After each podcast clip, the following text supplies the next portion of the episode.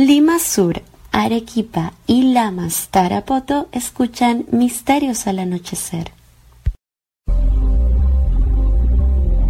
Misterios al anochecer. Un programa que te interna en lo mejor de los enigmas, en los hechos misteriosos, la cultura y la buena música. Misterios al anochecer.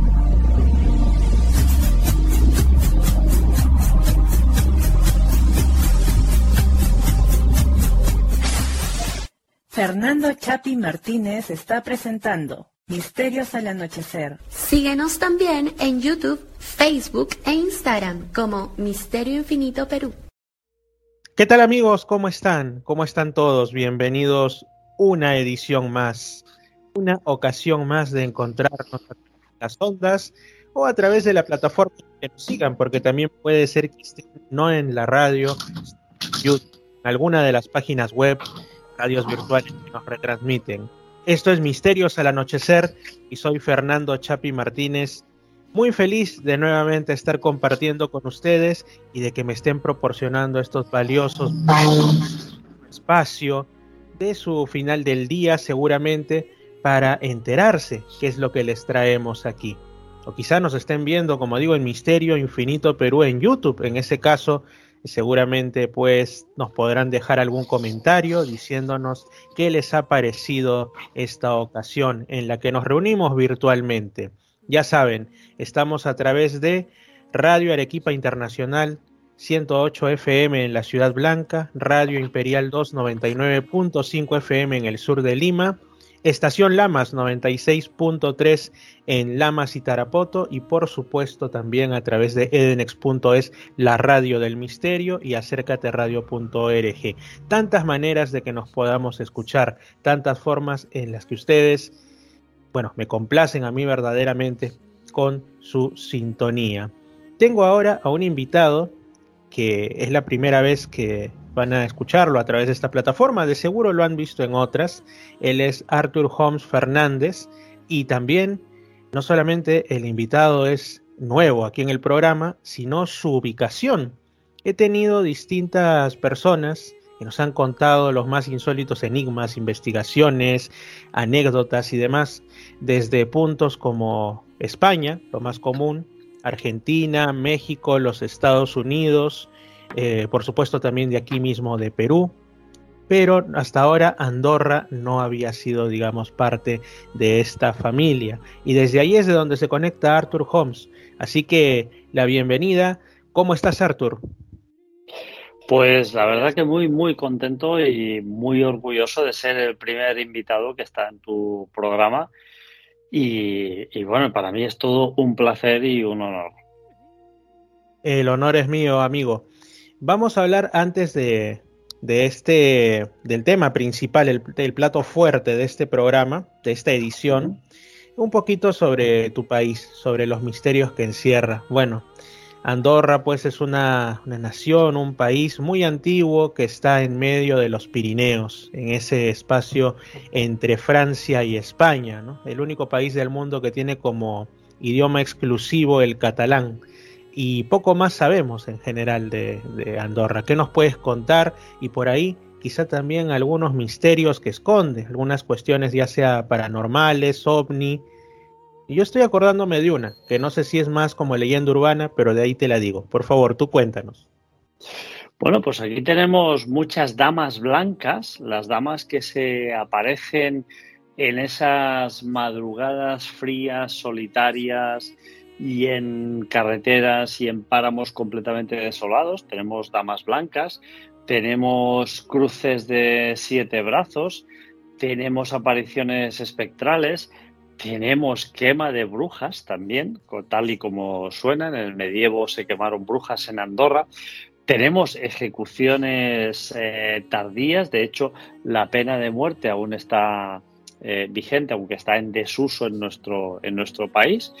Y hasta hace muy poco, fíjate, hay una cosa muy curiosa, que cuando fallecía una persona, eh, nosotros tenemos que hacer eh, llamamiento a un juez que aquí que le llamamos valle para certificar que aquella persona estaba muerta. Y es muy curioso porque em, el valle, el juez, cuando acudía a un lugar de un asesinato, de una muerte anormal, tenía que preguntar al fallecido si estaba muerto. Es decir, le tenía que preguntar en catalán mort qui ta mort, es decir, muerto quién te ha muerto, quién te ha asesinado. Y se lo decía, eh, se lo preguntaba tres veces, ¿no? Y a la tercera vez que el fallecido no contestaba, el valle, el juez, decía eh, aquest mort está ben mort, es decir, este muerto está bien muerto y a partir de ahí ya se podía hacer el levantamiento del cadáver. O sea que em, somos un país de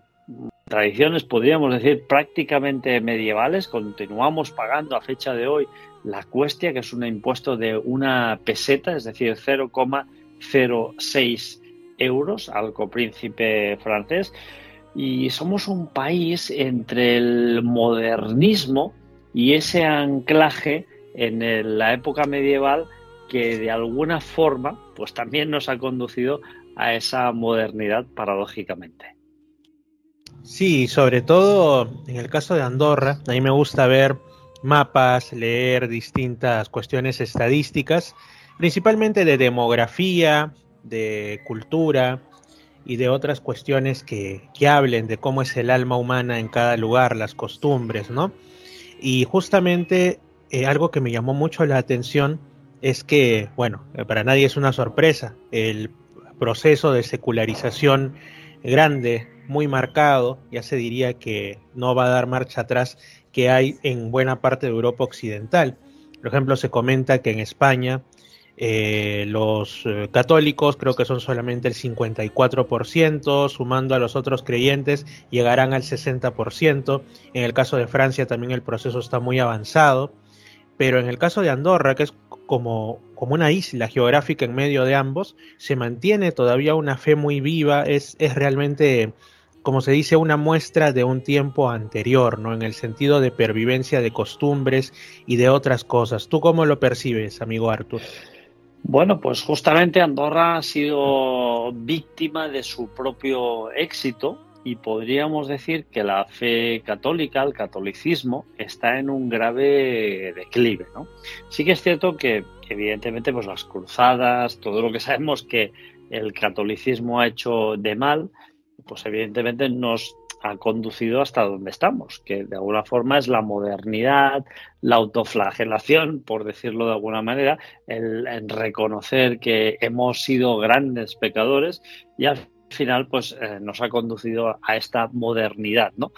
Eh, pues lamentablemente Andorra, por una parte, eh, está perdiendo esa peculiaridad, pero también estamos ganando, evidentemente, pues en lo que es la diversidad cultural que nos pueden aportar otras muchas culturas. Ahí hay un gran debate, puesto que todos sabemos o conocemos de esta islamización europea, ¿no? de la cual pues, Andorra también en cierta manera está eh, siendo objeto. ¿no? Em, quizá no tanto como otros países como Francia, en los cuales pues, hay, en Francia hay una gran carga eh, islámica ahora mismo, pero bueno, yo no le veo ningún problema. Yo creo que las religiones, las creencias, los credos pueden convivir perfectamente. El problema, amigo mío, siempre han sido los extremismos. Así es, extremismos de todos los colores dependiendo de la época y de, otras circunstancias también extra religiosas. Y bueno, Arturo, habías comentado, se me quedó en la mente, entre los misterios que has por ahí este, tocado, ¿no? Has nombrado las cruces de siete brazos. ¿A qué hacías referencia? Bueno, aquí tenemos una leyenda de una cruz de siete brazos eh, que es muy conocida en la cual pues eh, se hace referencia a la pérdida de una persona y cuando esta persona pues fallece uno de los brazos de la, de la, de la cruz, de esos siete brazos, cae, ¿no? Y, y, al final pues tenemos todas estas leyendas que forman un poquito parte de la cultura popular que de alguna forma no podemos contrastar, evidentemente, ¿no? Porque no estábamos ahí hace, hace 100, 200 años para ver cómo caía la cruz y al mismo tiempo perecía el alma de ese pobre inafortunado. Pero bueno, eh, digamos que Andorra también forma parte de esa cultura, de ese imaginario popular que recogen de boca a oreja pues todas las personas y sobre todo la, la tradición oral, que no es eh, la escrita, porque la escrita va por un lado y la oral va por otro. Esa sabiduría que se recoge de boca a oreja por parte de nuestros ancestros. Al estar en medio de los Pirineos, yo he escuchado por ahí más que nada del lado español la, bueno, no es algo común, digamos, eh, ocasional presencia de algunos críptidos. A mí me encanta la criptozoología. Eh, una especie como de hombres de las nieves, pero versión europeo occidental. Eh, para algunos reminiscencias de los Neandertal que han quedado por ahí bien escondidas de sus primos Homo sapiens. ¿Hay casos de criptozoología en Andorra? Bueno, tales como casos de criptología en Andorra no los hay, pero sí que tenemos muy cerca en, tierras catalanas los goyuts, que son esos enanos de los Pirineos vasco-catalanes, podríamos decir, que también pues, han hecho, eh, aunque sea de forma muy pasajera, pero acto de presencia en, Andorra. En Andorra tenemos eh, Em, pues Rómulo y Remo, que son unas leyendas pues, que nacen prácticamente en Andorra. Esto es algo que mucha gente eh, desconoce. Y, por ejemplo, tenemos pues, pueblos donde, donde hay muchas leyendas, evidentemente, que están forjadas a base de eh, omis lobis, de esos hombres lobo, de esos seres también de la criptología que de alguna forma se, se recogen en el, en el anecdotario o legendario popular. ¿no? Eso también está plagado en Andorra. Yo recuerdo que hasta principios de los años 70, finales de los años 60, se recogían muchas, muchísimas leyendas, sobre todo relacionadas con eh, lobos en Andorra. En Andorra tenemos una leyenda de un pueblo que se llama Engolasters, que si uno eh, lo traduce al latín sería Engol, que es como traga, asters, que es los astros. Es como el lago que se traga los astros, ¿no? Es un lago eh, que es artificial, pero que no fue artificial y que evidentemente hay muchas leyendas ahí. Fue un, una pequeña, un pequeño núcleo, eh, evidentemente de montaña, que, era en Golasters, en el cual pues vivían eh, personas hace muchos, muchos años y ahora mismo pues hay, si no recuerdo mal, dos eh, restaurantes únicamente en ese enclave, ¿no? Pero ahí hay una leyenda muy bonita también eh, que relata que una persona fue pidiendo un poquito de pan porque estaba no tenía, no tenía comida y al final fue al pueblo de Golasters y llegó al panadero y le dijo, hombre, dame un, trozo de pan, un trocito de esa hogaza, ¿no? Y el panadero le dijo, no, no, no, porque, hombre, el pan es muy caro, ¿no? Evidentemente, en el medievo, pues todos sabemos lo que costaba cultivar el, el trigo, ¿no? Entonces dijo, hombre, mira, fíjate que en el, suelo te están cayendo todos estos trocitos de la masa de pan, júntalos y hazme un pan, ¿no? El paradero juntó esos trozos, vio que le salía un pan y que lo podía vender y entonces no le dio ese pan a este pobre eh, a esta pobre persona indigente no entonces eh, esta persona indigente resulta que tenía una serie de poderes se encontró, salió de esa panadería sin obtener un solo trozo de pan y encontró un joven que le dio eh, de aquello, recordamos ¿no? un poquito la, la, la, la, circunstancia también a Jesús de Nazaret, que esa viuda le da todo lo que tenía, ¿no? Pues un poquito pasó lo mismo ahí, esa, esa joven persona le dio un trocito de pan a ese indigente y le dijo, mira, vete de aquí de este pueblo, de Engolasters, porque esta noche lo voy a inundar y todo el pueblo va a quedar sumergido bajo un lago, que es el lago de Engolasters. Y cuenta la leyenda que efectivamente aquella noche hubo una gran lluvia torrencial, el eh, lago quedó completamente, perdón, la población quedó completamente anegada bajo ese lago, ese lago de Engolasters, que hoy en día podemos disfrutar por cierto, un paraje bucólico, precioso, muy bonito, y que, eh, pues de alguna forma, esa persona humilde pudo salvar su vida y el resto del pueblo pereció ahogado en ese lago por justamente no querer ayudar a ese ángel, ¿no? Entonces hay, hay leyendas muy, muy bonitas en Andorra eh, la verdad. Y hay un, hay un libro en Andorra que se recoge, Set Leyendes, me parece se llama, que la escribe una persona se llama Carlit, ahora no me recuerdo el nombre, eh, Carlit me parece es el, apellido, pues un, libro, es un libro magnífico que recoge, entre otras, pues esta, esta leyenda que es eh, preciosa.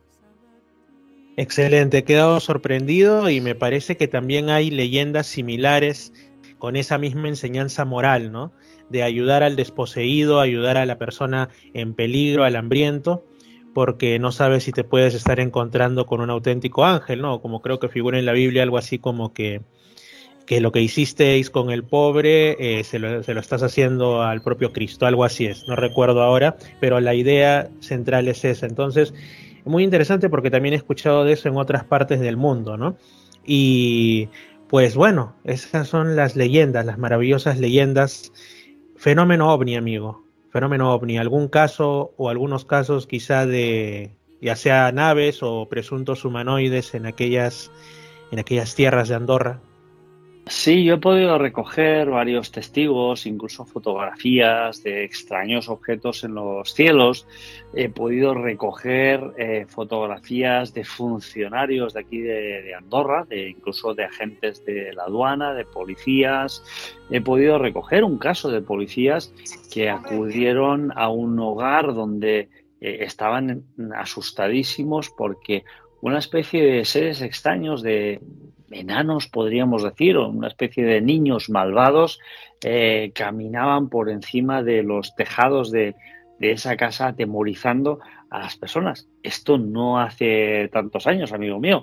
Estamos hablando de hace unos 14, eh, 15 años atrás, a los cuales pues la policía andorrana acudió para intentar eh, dilucidar estos hechos que al final pues quedaron sin ningún tipo de resolución, como suele pasar en la gran mayor parte de estos casos, y fenomenología extraña a la cual, pues evidentemente ya estamos tan acostumbrados. Eh, otros casos que han habido, pues evidentemente, ¿no? Una persona eh, muy reputada en, el ámbito eh, de los negocios aquí de Andorra, un día me contacta y me explica una serie de experiencias que mantuvo con otro amigo suyo, también conozco de aquí de Andorra, muy reputado por cierto, en el cual ven una especie de em, esfera como planeta completamente negra que se posa delante de, una, de una, montaña al más estilo de eh, nave intergaláctica. Eso también lo he podido recoger. Eh, algo realmente muy, muy, muy extraño y estas mismas personas también fueron testigos de una especie de eh, baile de luces láser en la montaña, del cual pues evidentemente no hay ningún tipo de explicación. Yo intenté recabar información sobre este asunto e incluso llegué a contactar con una de las personas que recientemente pues ha organizado los Juegos Olímpicos de Centroamérica. Eh, ha hecho la presentación de los, la inauguración, ha organizado la, la, la, inauguración de los Juegos Olímpicos Norteamericanos de Centroamérica y me dijo, bueno Artur, esto es muy difícil de explicar e incluso con la tecnología que tenemos hoy en día eh, no es sencillo de reproducir. Y estas dos personas también, empresarios de Andorra muy conocidos que dieron la cara, eh, no tuvieron ningún tipo de explicación para eh, poder relatar qué es lo que había podido provocar esas extrañas luces en los cielos. En fin, hay muchos, muchos, muchos casos también en mi pequeño país, podríamos decir que es un micro país, tenemos 438 kilómetros, 468 eh, kilómetros cuadrados, cosa que es inconcebible para la mayor parte de las mentes humanas, puesto que de punta a punta tenemos 36 kilómetros solo. O sea, fíjate, ¿no? En, haces 36 kilómetros y estás de una punta a la otra del país. Esto es algo prácticamente, seguramente para vosotros, inconcebible.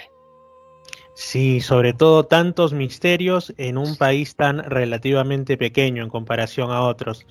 Y justamente bueno, me has, me sorprendido con una de las cosas muy especialmente que has contado, que es la de unos niños malévolos jugando en los tejados. No solo porque la escena de imaginártela es bastante de película y da susto en realidad, sino porque hace mucho, hace mucho, cuando yo era pues un, un puber de 12 años probablemente, eh, empezaba a leer, a juntar este, mis propinas, mis dineritos ahí que me daban mis padres para eh, obtener revistas de misterio, que aquí llegaban mucho después, sobre todo de España, llegaba año cero, y bueno, también unas revistas llamadas Reporte OVNI de México y, y, así, ¿no? Entonces yo me nutría de ello, de lo que aparecía en un canal de cable sobre temática ovni paranormal, esotérica y demás, llamado Infinito de, de Argentina, y entre todo eso, yo estoy casi seguro que lo leí en un año cero, ya perdida hace mucho, mencionaban la historia de un lugar, creo que era en España o en Portugal, en España me parece que era donde la población decía haber visto, así lo describieron, porque era un lugar rural, ¿no? Dijeron que en determinadas noches veían que pasaban unas extrañas monjas acompañadas por unos niños cabezudos. Yo, Oye, esa frase... tengo, Sí, tengo que explicar referente a esto. Hace muy, muy poquito hablé con una persona que vive muy cerca de lo que es el Escorial y eh, paseando en bicicleta por un páramo completamente desierto, eh, me asegura que vio una reunión de monjes, de monjes recitando oraciones, monjes ataviados con atuendos muy, muy antiguos. interesante, si deseas lo puedes contar más a profundidad o no sé si es caso aún en investigación.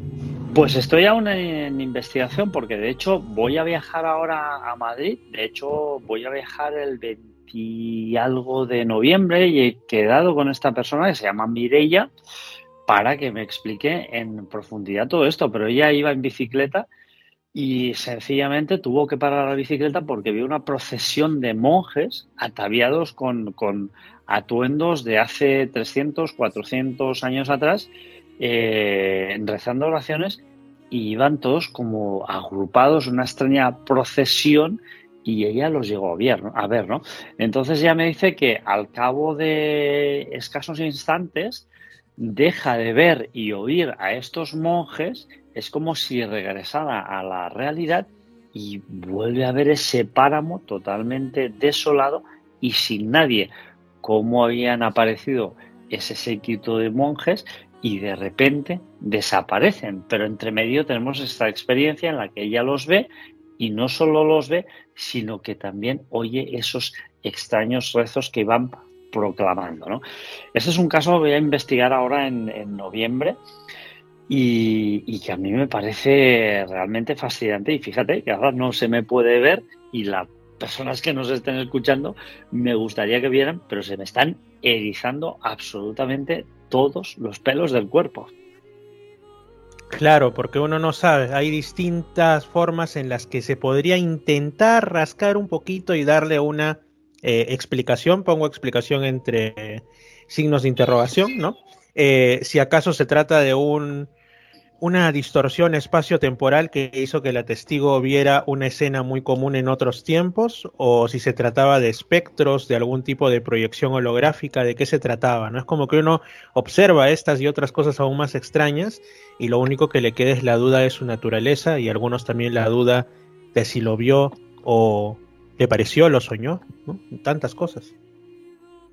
Ahí está, porque esa frontera entre la realidad, entre los sueños, entre la imaginación, definida muchas veces como parapsicología eh, o para ufología, también porque evidentemente está muy relacionada con toda la fenomenología ovni, es un gran enigma aún hoy en día en 2023. El poder de la mente, las fronteras, los límites de la ciencia continúan siendo hoy en día un gran dilema, un gran punto de interrogación y nunca mejor dicho en mayúsculas y en negrita.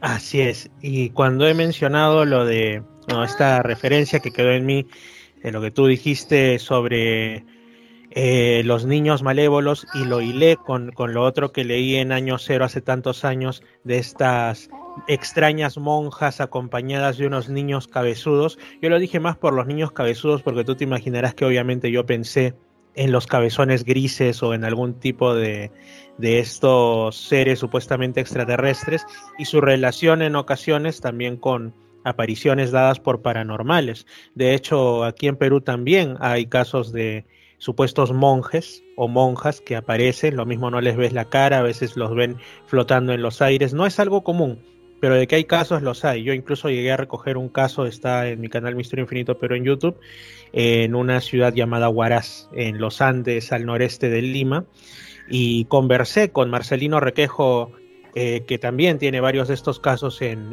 libros como Más allá de lo sobrenatural, ¿no? El español de Galicia. Entonces, como te digo, ¿a qué nos estamos enfrentando? ¿Quiénes son las monjas? ¿Quiénes son estos niños malévolos de grandes cabezas en algunos casos, de facciones decrépitas en otros? Yo me imagino que en tiempos no tan pasados la gente lo hubiera achacado a duendes. Hasta ahora muchos lo hacen, de hecho, o al propio Satanás y su prole. ¿Quién sabe, no? ¿Cómo cambian? Ahora diríamos que es extraterrestres. Mira, ahora que has dicho duendes, hace muy poquito estuve en Galicia, una tierra mágica, una tierra de muchas leyendas, de muchos credos, y estuve hablando con una persona que me aseguró, me aseguró que ella con 14 años vio un, un duende sentado en una rama, un duende con una sonrisa burlona, con ese típico atuendo de, duende, de arlequín, podríamos decir, que la miró fijamente y esgrimió una, una sonrisa muy burlesca, ¿no? Entonces, em, claro, cuando uno habla con una persona así y le mira los ojos y ve que esta persona está siendo completamente franca, que no gana absolutamente nada, estamos hablando de una persona que es ingeniera naval, cuidado, poca broma, poca broma, ¿eh? esta persona es ingeniera naval. Y te explica esto, dices, uff, se te corta la respiración, ¿no?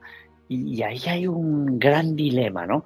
Y es un gran dilema, pues que ya John Keel, Jacques Vallée, Freixedo, eh, muchos investigadores, yo, claro, yo hablo de los españoles, de los que conozco, y franceses algunos de ellos, Bertrand Meust, etcétera, etcétera, eh, ya es gamer. ¿Dónde están los límites de la imaginación, de la ciencia, de la religión, de la realidad, de el folclore, ¿dónde están esos límites? ¿Qué es verdad? ¿Qué es cierto? ¿Qué es falso?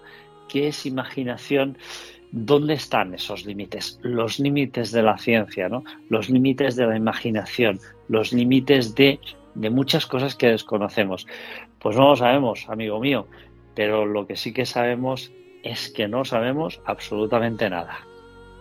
Exactamente. Siempre nos quedamos solamente con especulaciones y a saber si en alguna ocasión tendremos también certezas. Arthur, bueno, hemos hablado algo de, Andorra, también por supuesto de España, pero, ah, por cierto, antes de, de pasar a, a Perú, ¿no? que también has estado por aquí investigando. Eh, en el caso de Andorra, creo que lo que ustedes tienen son copríncipes, ¿no es cierto? Ustedes es este por ahí. El, copríncipe me parece que es por el lado francés el presidente y por el lado peruano, el lado peruano que hablo, el lado español es un, un obispo, creo. Sí, un obispo. Un bisbe de la Seu sí, el, obispo de la Seu ¿Y qué tal? ¿Cómo, ¿Cómo es aquello? Algo insólito que uno de los copríncipes sea un, un obispo, ¿no? Quizá antes era lo más común, pero ¿Tiene algún bueno, poder esto, de decisión? Esto viene por Carlo Magno. Carlo Magno, pues de alguna forma designa estas dos figuras, libera a Andorra de los serraíns, de los, de los moros, llamámoslo así, eh, como se llamaban en aquella época, los serraíns que, que decimos aquí, eh, y entonces, de alguna forma, pues Carlos Magno otorga esa, ese territorio Andorra a los andorranos, ¿no? Pero le dice, bueno, tendréis que tener este, la, firma de los pareages, que se llama, eh, incluye pues que Andorra será gobernada por los copríncipes eh, francés y español. Es decir, por una, una, parte el poder político y otra parte el español el poder eclesiástico, ¿no? Como buscan una especie de extraño equilibrio. Esto hoy en día son relaciones institucionales simplemente porque Andorra tiene su propio parlamento que genera sus propias leyes, las vota, evidentemente faltaría más, es como cualquier país, pero estas relaciones institucionales lo que nos otorgan de alguna forma es una cierta eh, estabilidad y una cierta protección en ciertas eh, situaciones desfavorables, porque no olvidemos, Andorra es, como te decía, es un país realmente muy pequeño, muy frágil, muy bonito, al cual se le llama la perla de los Pirineos, pero claro, no tiene ningún tipo eh, de poder. Entonces hemos estado siempre amparados bajo el escudo eh, español y francés. Y Andorra, pues de alguna forma, no ha querido perder esa relación institucional no porque no sea autosuficiente, sino sencillamente para poder conservar esa buena relación y de alguna forma tener ese paraguas protector tanto de Francia como de España, que evidentemente pues, son países eh, mucho más potentes, mucho más grandes y con una infraestructura pues mucho mayor que la que tiene Andorra, que realmente es muy pequeña, muy delicada y muy frágil. Así es se me, se me ha, este, ha vuelto a mi mente, mejor dicho, algo que te dije al inicio. Te dije un tema de Andorra que no sé si estará dentro de la leyenda urbana o de la realidad. De hecho, has escuchado sobre esas historias que sobre todo, esa historia en singular, mejor dicho, que ha y sigue siendo repetida con nuevos alcances, con nuevos brillos y colores en las redes, que es la del famoso hombre de Tauret, supuestamente que llega, que llega pues este en un vuelo común a Japón de hace varias décadas atrás y todos le dicen que Tauret no existe y cuando señala resulta que parece que Tauret era el nombre de Andorra, pero quizá en otra dimensión. ¿Qué opinas al respecto? ¿Leyenda o puede que no tanto? ¿Qué opinas, amigo? Bueno, fíjate que hay una cosa muy curiosa, que si vas a Google Maps y pones Tauret, te va a dirigir a una zona del el COI de Ordino. Es decir, Tauret existe. Tauret existe y es un pequeño enclave que está en el COI de Ordino, en una población, por cierto, preciosa de mi pequeño país. Entonces, bueno, yo creo sinceramente que esto es una eh, leyenda urbana. Viajeros en el tiempo, quizá los ha habido, pero pruebas científicas notorias y que sean tangibles, yo hasta la fecha de hoy no he podido recabar ninguna, amigo mío. Ah, ya, o sea, queda en la duda si quizá un Arthur Holmes Fernández en un universo paralelo nos está hablando de los misterios de Tauret y hablamos sobre una extraña leyenda de un tipo que llegó a Japón y habló de Andorra. ¿Quién sabe? Podría ser. Podría ser, pero, pero ahí sí que yo te tengo que decir que en los universos paralelos, no, no es que lo diga yo, sino que lo ha dicho, eh, lo han dicho muchos científicos, es una teoría que está muy relacionada con la teoría eh, de cuerdas, pues no es una teoría tan descabellada y es una teoría no hipótesis, teoría, sino que, eh, que tiene su base científica y evidentemente toda teoría tiene unas bases científicas, pero que no se pueden demostrar en su totalidad. ¿no? Una hipótesis, pues ya sabemos, se basa en unas suposiciones no demostrables que devengarían en otra suposición que tampoco es demostrable. Una teoría, sí, una teoría tiene una base científica, es la gran diferencia. ¿no? Entonces, la teoría de cuerdas, la teoría de universos paralelos, está ahí presente. Sí, Arthur. Ahora, pasando al tema picante en el sentido de más cercano a mí, porque como, como te mencioné, yo vivo actualmente por trabajo desde hace ya, bueno, desde el año pasado, desde mayo del año pasado en la Amazonía peruana. Antes ya he vivido en la Amazonía también por trabajo, en, curiosamente en tiempos de pandemia. Experiencia muy fuerte, dicho sea de paso.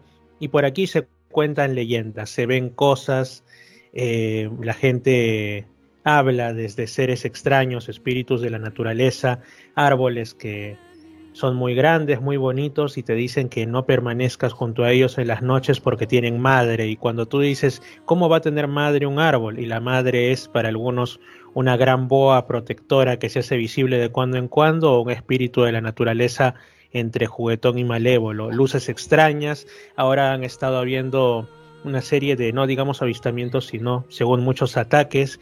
He podido ir a entrevistar a en dos lugares, en Yurimaguas y en eh, aquí cerca de donde estoy, en un lugar llamado San Antonio del Río Mayo, a dos testigos de estas situaciones. Me falta todavía un lugar más, pero son como oleadas, son como rush. Cada cierto tiempo se observa esto, también se habla, por ejemplo, eh, que es algo que a mí me ha quedado mucho, lo que llaman la supa y lancha. Ya no se ve tanto como en años anteriores, que bueno, supa y es el diablo en quechua y lancha ya sabemos. Entonces, la lancha del diablo, ¿no? Una embarcación, entre comillas, que se vería en ciertas noches en lugares solitarios, como que fuera un Titanic, pero en un río amazónico, lleno de luces y que para muchos es pues que te va a llevar, te va a llevar seguramente a los infiernos. Pero ya los que pensamos de una manera más ufológica diríamos, quizá es otro de esos objetos quizá de mundos distantes que se sumergen en las aguas, los OSNIs, ¿no?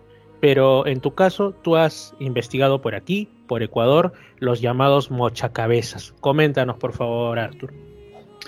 Bueno, pues sí, esto viene eh, siguiendo la investigación de nuestro querido amigo Pablito Villarrubia, eh, investigador omni eh, brasileño. Juan G. Vallejo localiza una, una, tesis doctoral de una, de una doctora que estaba estudiando aquí en Colombia eh, las luces eh, mucha cabezas, corta cabezas. Y eh, Juan G me pasa este asunto y yo le digo, Juan G, esto no podemos dejarlo perder, tenemos que irlo a investigar porque esto es terrible, ¿no? O sea, unas luces que vienen de otros planetas, de otras dimensiones y que mochan, cortan la cabeza de muchas personas, ¿no? Juan G me dice, venga, vamos para allí pues vamos para allí, yo agarro un avión, me voy hasta Bogotá, de Bogotá viajamos a Leticia, Amazonas, y en Leticia, Amazonas, en esa carretera inacabada, en el kilómetro, no recuerdo si fue el 8 o el 7, eh, empezamos a investigar con la familia Pijachi y nos empiezan a explicar que ellos son testigos de unas extrañas luces Ahí hay luciérnagas que son muy grandes, son enormes, que nosotros aquí en Europa no podemos llegar a imaginar. Y ellos nos dicen, amigo mío, eso no son luciérnagas, eso eh, no son drones, eso no son aviones, eso no son satélites, eso no es Venus, eso son unas extrañas luces que además son inteligentes, a veces, a veces son erráticas, son capaces de cambiar de forma, tamaño, color, se acercan, alejan y de una forma completamente eh, aleatoria a veces y a veces eh, parece que tienen una inteligencia que nosotros no llegamos a entender. A partir de ahí eh, decidimos agarrar una lancha rápida y viajar hacia el trapecio amazónico. ya sabes tú, pues el lago Tarapoto y toda esta zona hacia abajo, la isla del cacao en Perú, evidentemente, porque ya sabes tú que pues cruzando el Amazonas estás en Perú, eh, yendo a otro extremo, eh, a otro extremo estás En, Brasil y en el otro lado estás en Colombia. Eso es el trapecio eh, amazónico.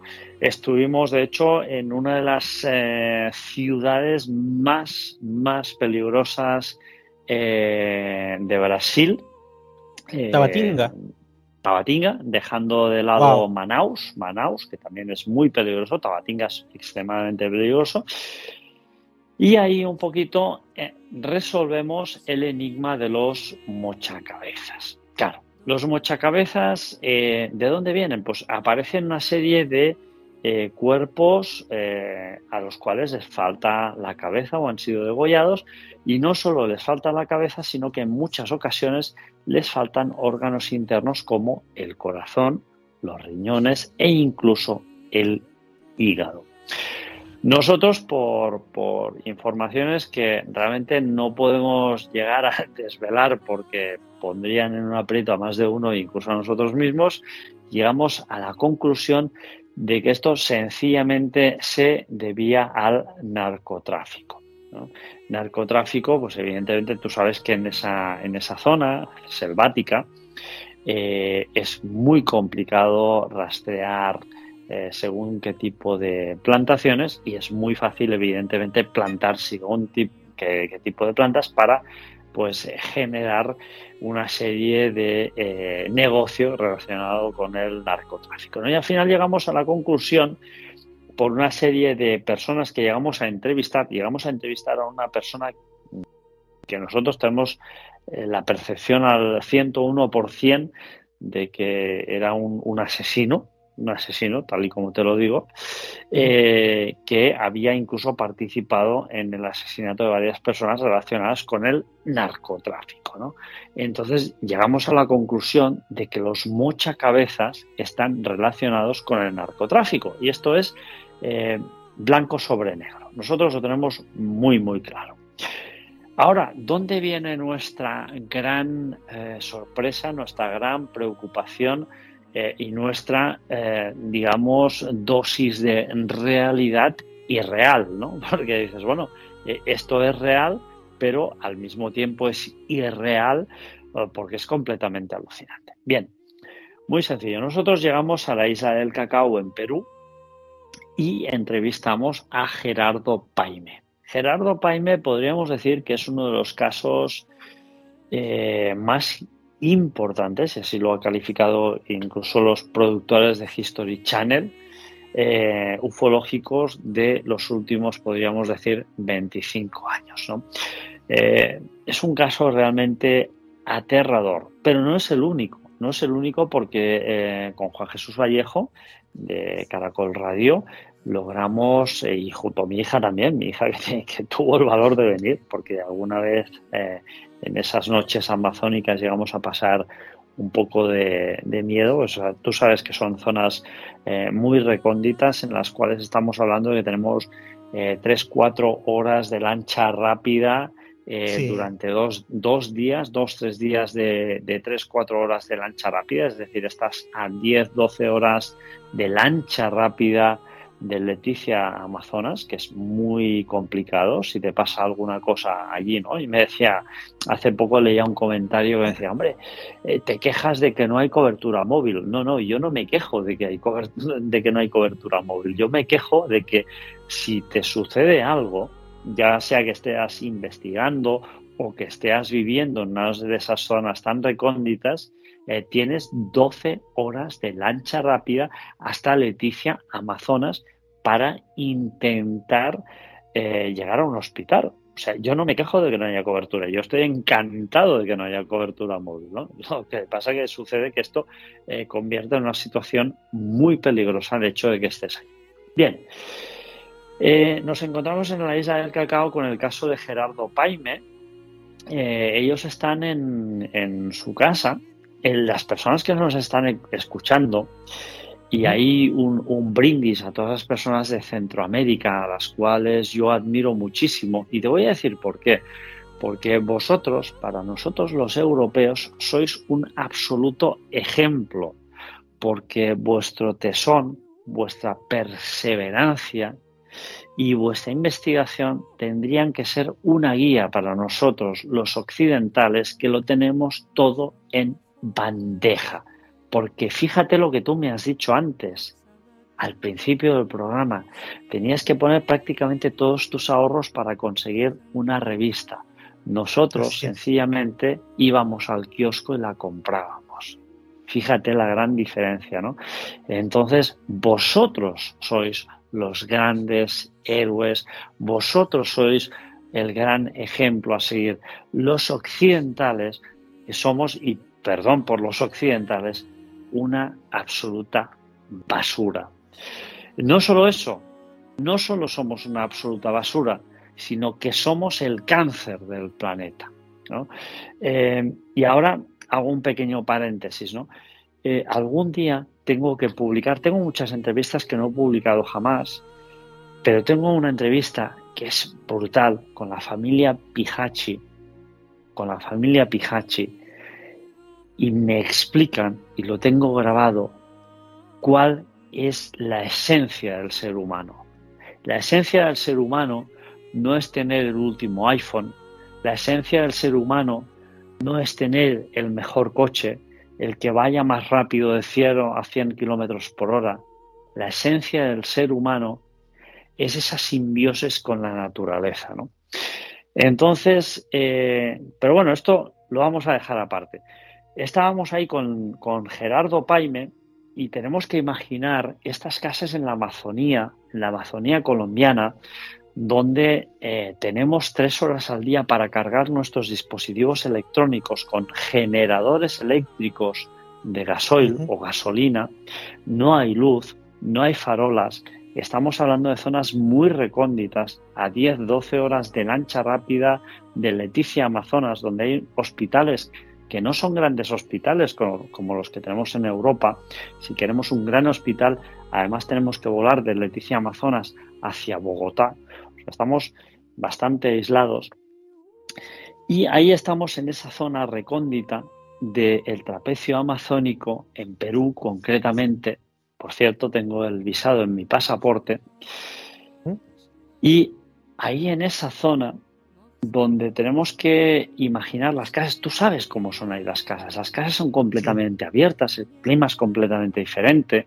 Las cocinas suelen dar hacia la parte selvática, a esa eh, selva primaria, hacia, hacia, hacia, eh, selva primaria, y las habitaciones suelen dar hacia el comedor, perdón, hacia esa parte más principal, que suelen ser unas avenidas donde eh, esa avenida central dispone a ambos lados de las avenidas las casas, ¿no? Bien, pues estamos en la casa de Gerardo Paime y de repente, de repente el cuñado de Gerardo Paime viene gritando como un loco, diciendo que viene la luz mocha cabeza.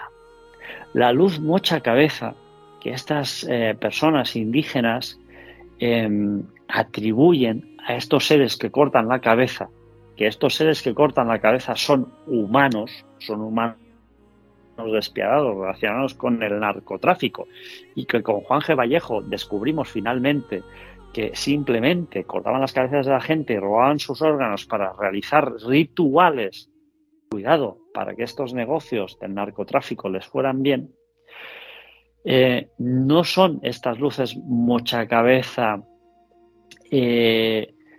unas luces que vayan a cortar la cabeza de alguien. No, no, no, para nada.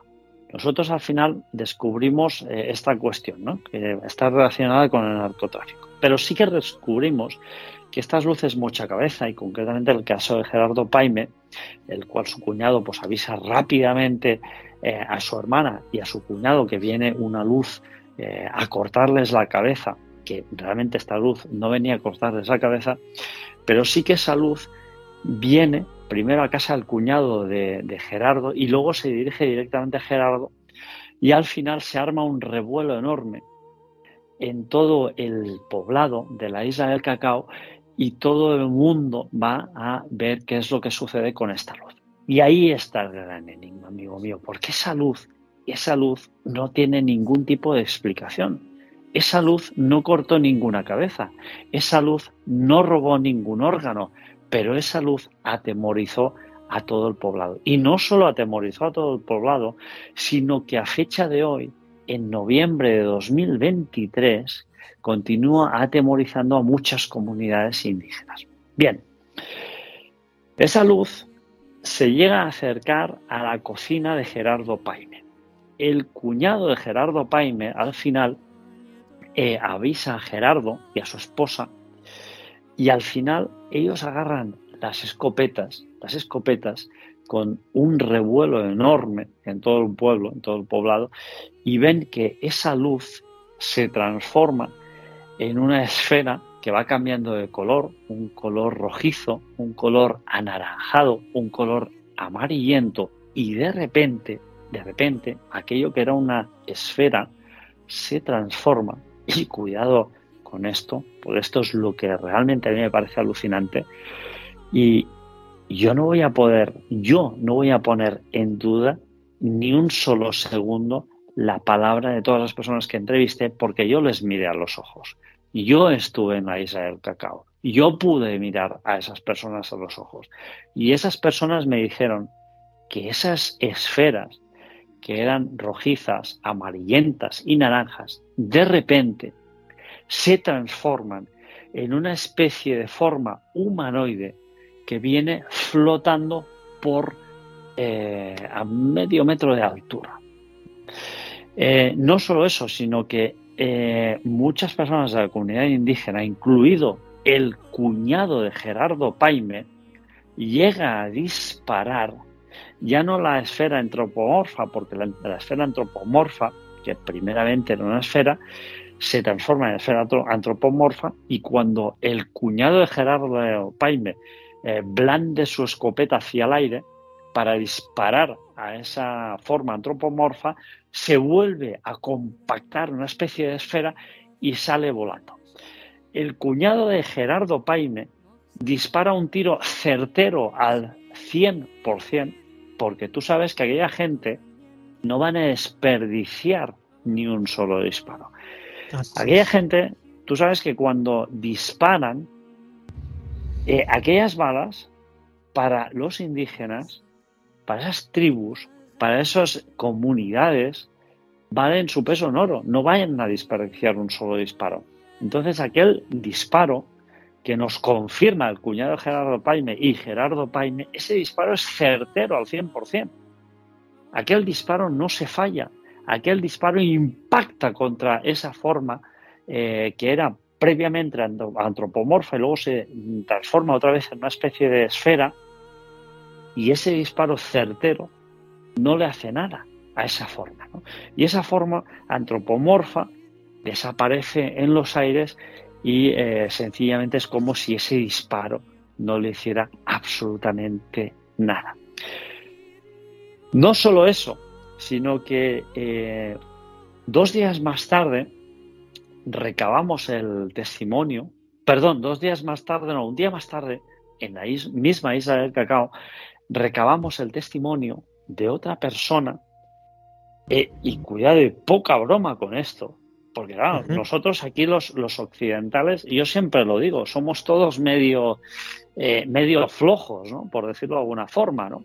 porque todas estas comunidades indígenas eh, viven en un medio completamente hostil, tú lo sabes, que estás ahí en, la Amazonía. Eh, es el, el, medio donde estáis vosotros.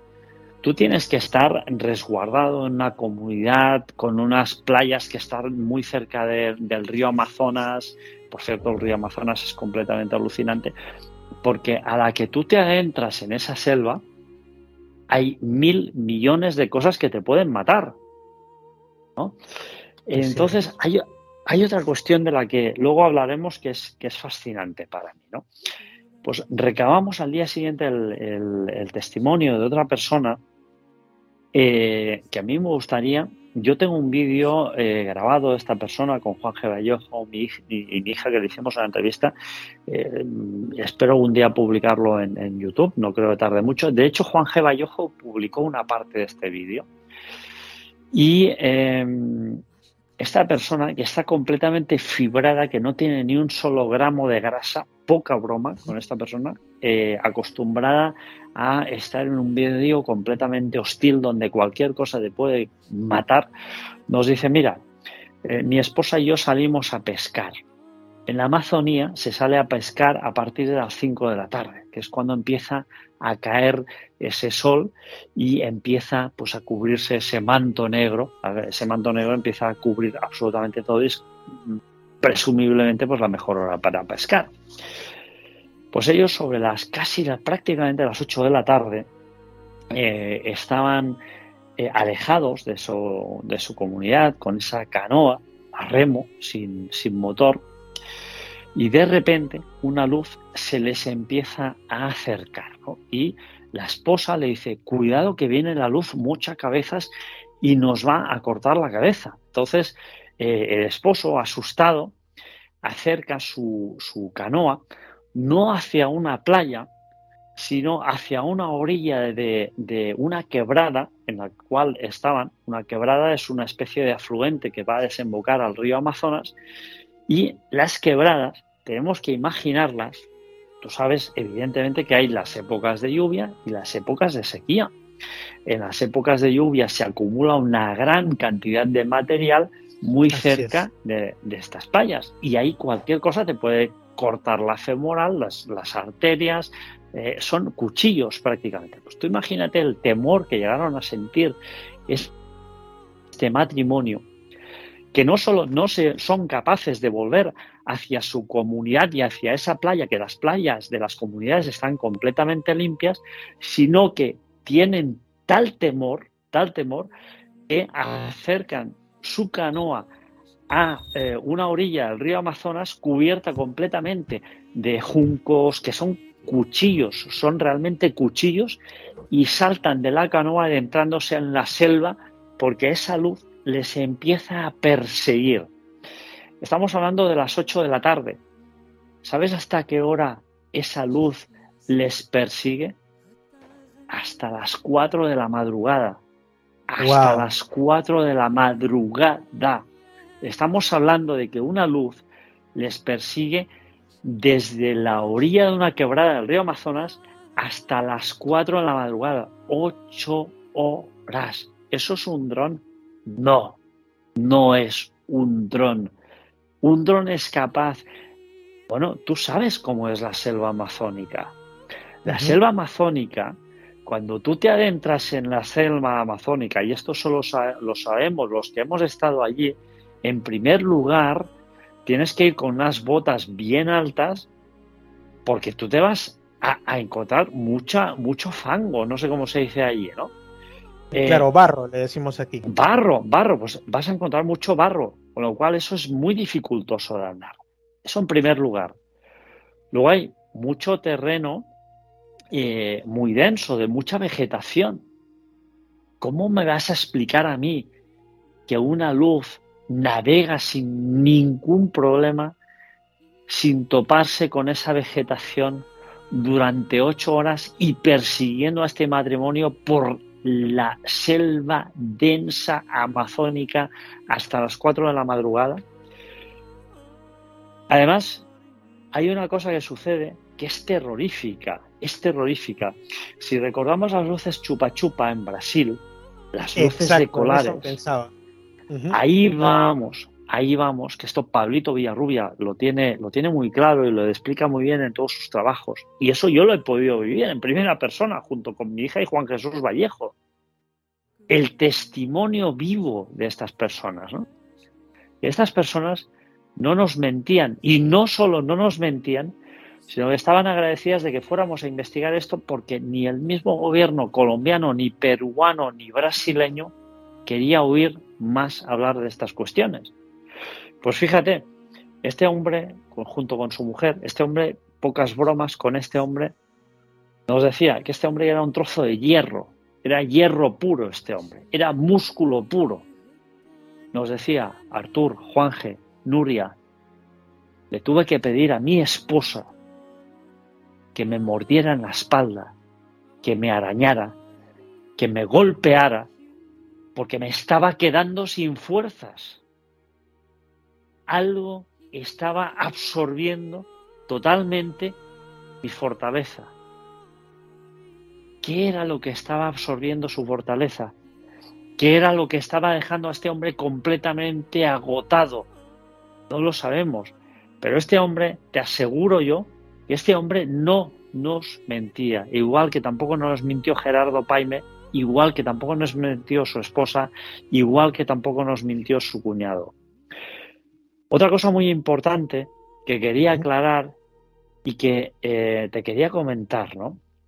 Eh, que te he dicho, mira, te, te comentaré algo que para mí es muy importante que aprendí en la Amazonía colombiana. Colombiana, peruana y brasileña. Porque esto es algo que es común en, ese trapecio eh, amazónico. Comunidades de los tres países nos decían, Artur, Juanje, Nuria, aquí a nadie se le ocurre entrar en la selva sin pedir permiso a nuestros dioses, a nuestros espíritus. Exactamente. Y ahí no está. Eso, no solamente eso, Artur. Eso es en todo el Perú. Por ejemplo, eh, esa es una reminiscencia. Aquí tenemos, y yo tengo una experiencia en los Andes. Fui con un amigo que era muy, muy descreído y de pronto íbamos a ir, este, cuando estaba yo en mejor forma física, a, un sitio arqueológico en, en, la zona, bueno, de Ancash, ¿no? Y bueno, un sitio llamado Yaino, que al final no llegamos, y yo había llevado unas hojas de coca, algo de, agua, unas cositas, porque hay la creencia de que tienes que dejarle una pequeña muestra de respeto o un pequeño, digamos, presente a la madre tierra, la Pachamama o al Apu, que vendría siendo el cerro tutelar del lugar. Entonces yo este, veo un pequeño manantial y lo dejo a un costado. Y este amigo descreído empieza a burlarse y a decir que esas son tonterías, que, que, como se llama un montón de asuntos, y qué es lo que pasa, que en determinado momento en una ruta en la que por supuesto que podíamos perdernos, pero era como si estuviéramos caminando en círculos. La diferencia es que en determinado lugar este amigo burlón casi se desbarranca, si no es porque se agarra por poco, ahorita estaría hablando de un fallecido. Pero al final, bueno, todo que asustados regresamos. En mi caso, que yo soy menos ágil que él, no me pasó nada, salvo un susto, ¿no?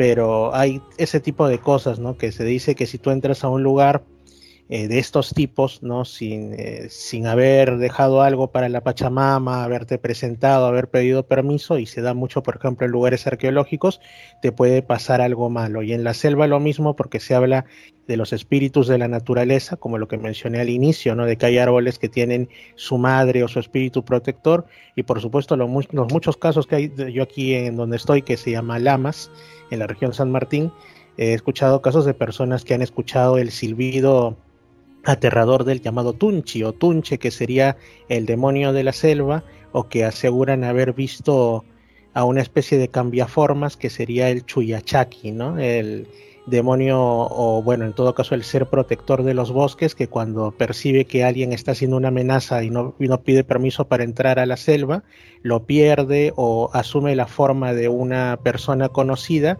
para internarlo y perderlo y hacerle sabe Dios qué cosas, ¿no? Entonces son cuestiones que uno cuando yo yo soy de Lima, yo como digo, yo he vivido toda mi vida en Lima, eh, escucha estas cosas, las conoce, pero las, las enfocan incluso en la educación como si fueran mitos, costumbres regionales, parte de la diversidad y riqueza del hombre peruano. Pero cuando tú estás viviendo en los lugares, te das cuenta que la gente afirma haberlo visto, haberlo vivido, y tal como tú mencionas, te lo dicen mirándote a los ojos y con toda la seriedad del mundo, o sea, no están eh, contándote algo para amenizar el momento, sino es una experiencia y y realmente de las grandes, de las que te dejan marcado, ¿no? Ahí está, amigo mío.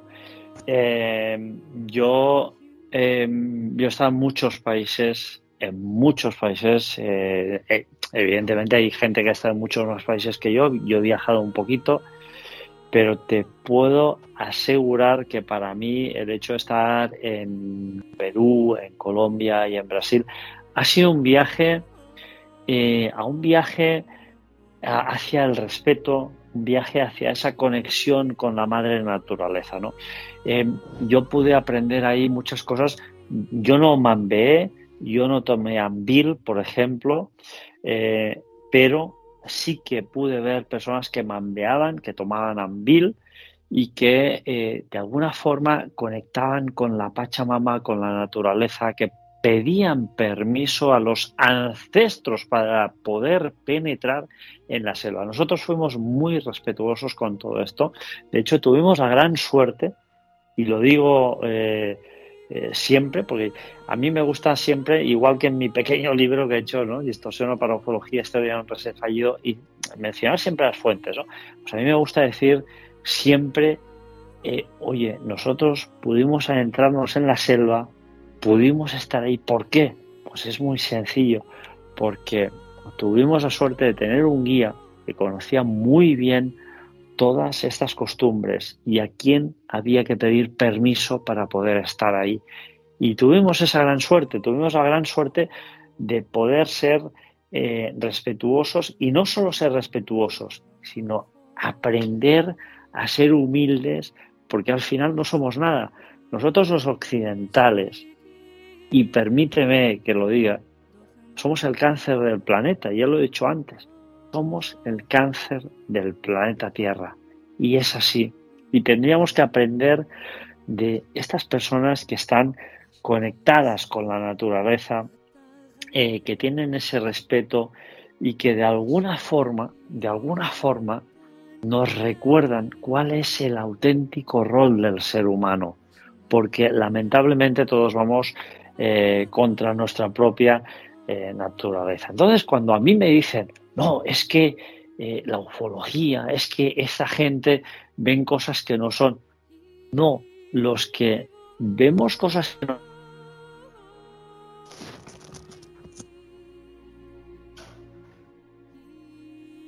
hemos perdido el respeto, hemos perdido la conexión con la naturaleza y hemos perdido todas estas cuestiones que son eh, básicas y tremendamente, eh, podríamos decir, em, circunstanciales con esa conexión que es mm, universal con eh, ya no solo la naturaleza, sino con el universo. Y por lo tanto, yo estoy muy, muy agradecido de haber podido hacer este viaje porque aprendí muchas, muchísimas cosas. Y evidentemente, yo soy un gran defensor de la HET, hipótesis extraterrestre, y cuando volví de Colombia, cuando volví de Perú, cuando volví de Brasil, cuando volví de esa selva amazónica, cuando volví de ese trapecio amazónico, solo hay una cosa que puedo afirmar, que si antes creía en la hipótesis extraterrestre, ahora creo mucho más.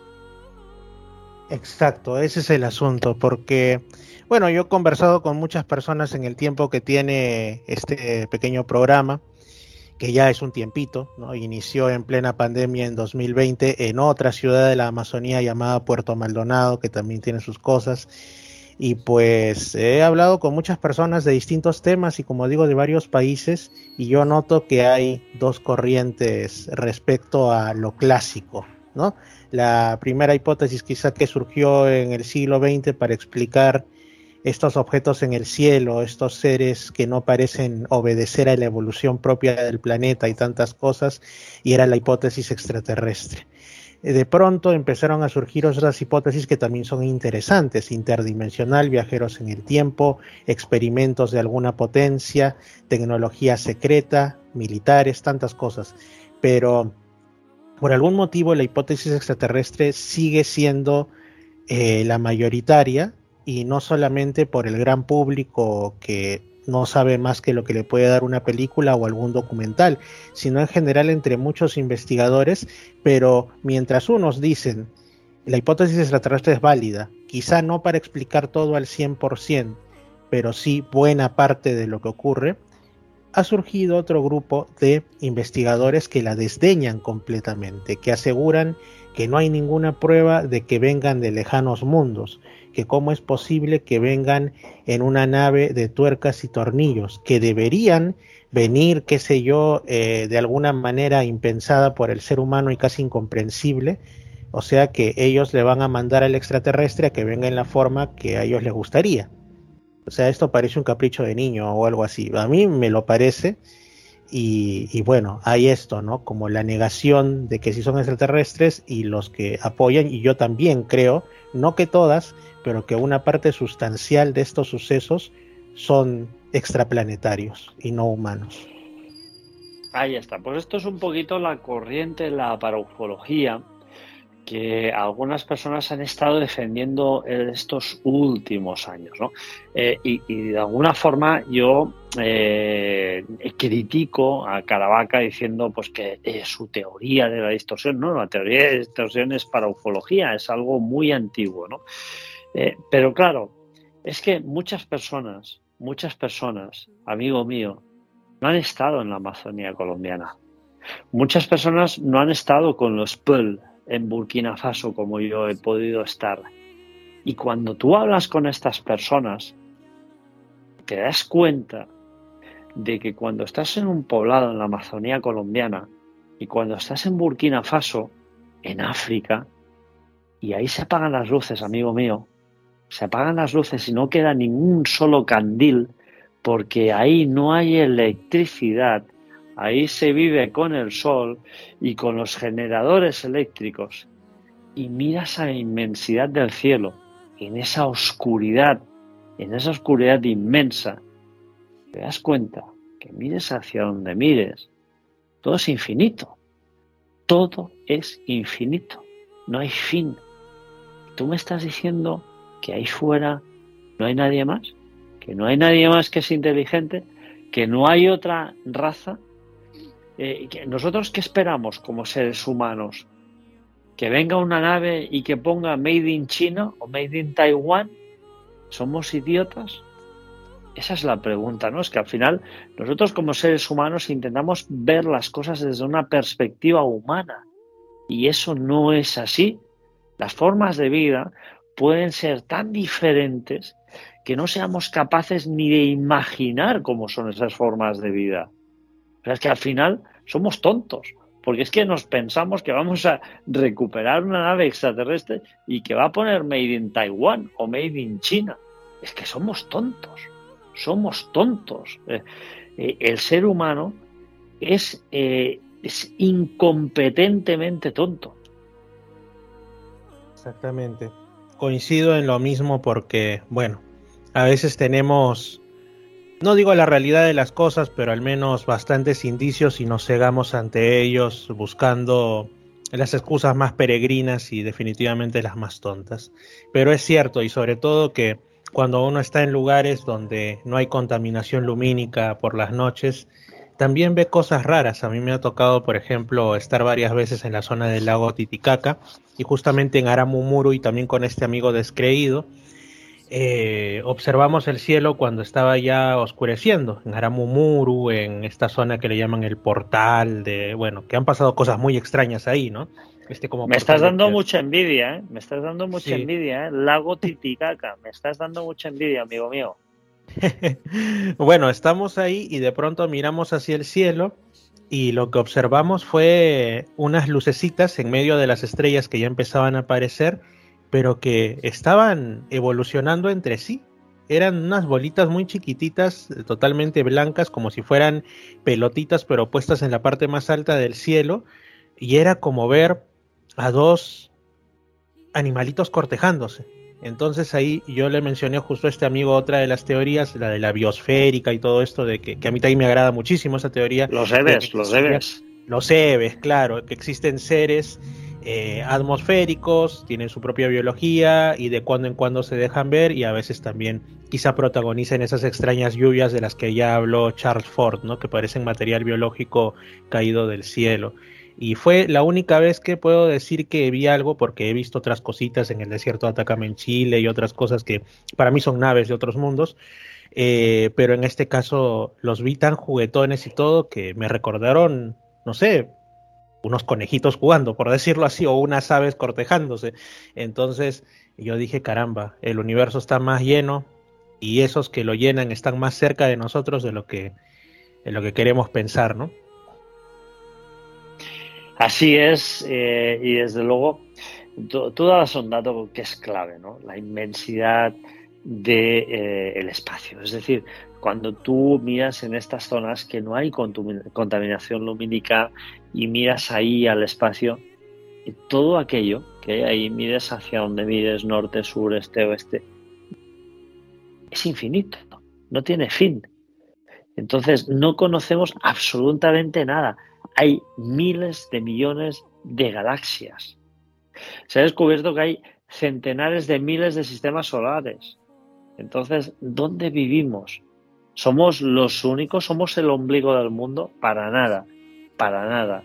Entonces, el hecho de que no hayamos podido demostrar que de alguna forma científica que no hay vida extraterrestre, porque evidentemente nadie eh, que sepamos nosotros ha podido capturar un ser extraterrestre, al menos eh, que sepamos, no significa que no haya vida extraterrestre, no significa que seamos los únicos. Evidentemente, faltaría más, ¿no? Y eh, si miramos toda esa inmensidad que hay ahí fuera, pues evidentemente eh, no estamos solos. Mira, yo hace muy poquito y coincidiendo con el 30 aniversario de Expediente X, una serie, por cierto, completamente alucinante, formidable, que a mí me encanta, el capítulo 1. ¿Sí? ¿Me oyes? Sí, sí, claro, digo ajá, porque Ah. para mí también, claro que sí. Claro, ahí está. Pues el capítulo 1, el primer episodio de la, de la, serie- de, de la temporada 1, ya te pone, ¿no? Eh, al final del capítulo, basado en hechos actuales y reales. ¿no? Eh, los gobiernos saben mucho más de lo que nos dicen, eso yo lo tengo muy claro. Y evidentemente, evidentemente, yo creo que el hecho de pensar que estamos solos es una absurdidad total. Yo lo tengo, no es que lo tenga claro, es que lo tengo clarísimo. Así es, Arthur. Me parece excelente. Y bueno, amigo, quiero agradecerte por la conversación del día de hoy.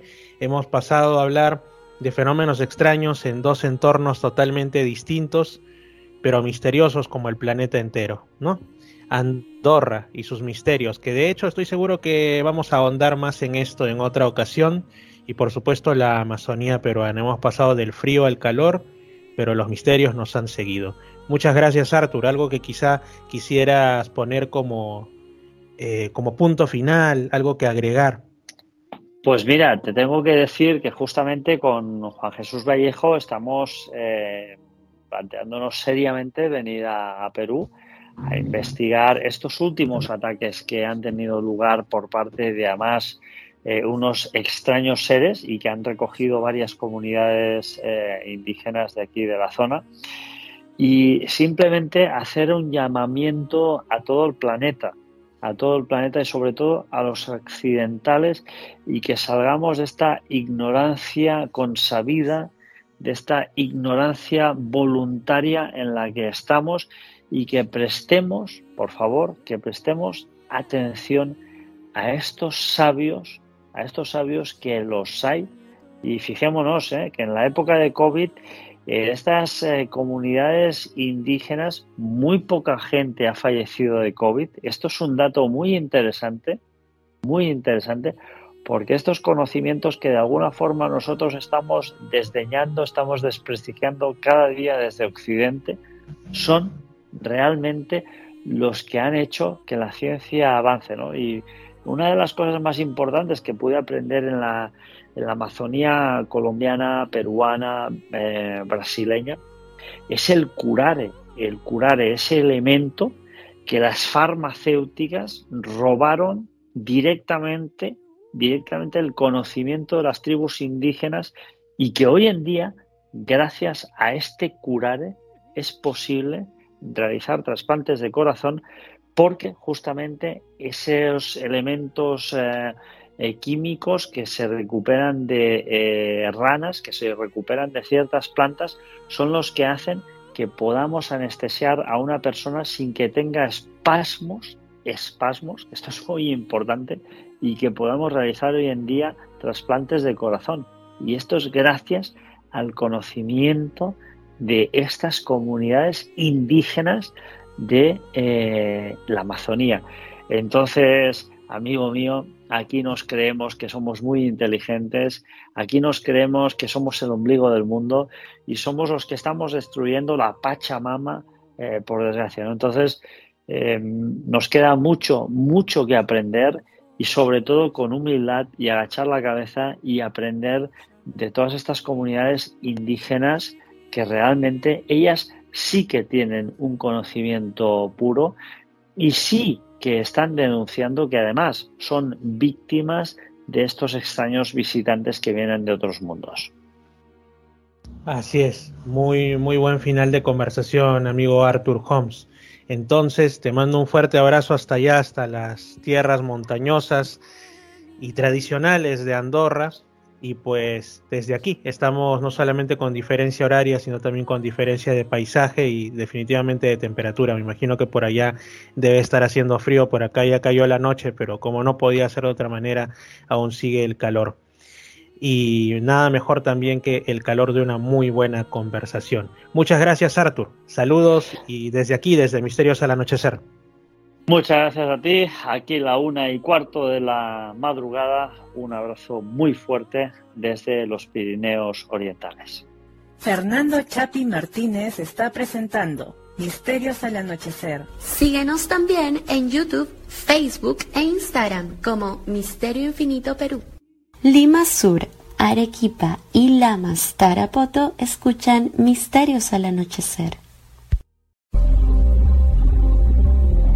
Misterios al anochecer. Un programa que te interna en lo mejor de los enigmas, en los hechos misteriosos, la cultura y la buena música. Misterios al anochecer.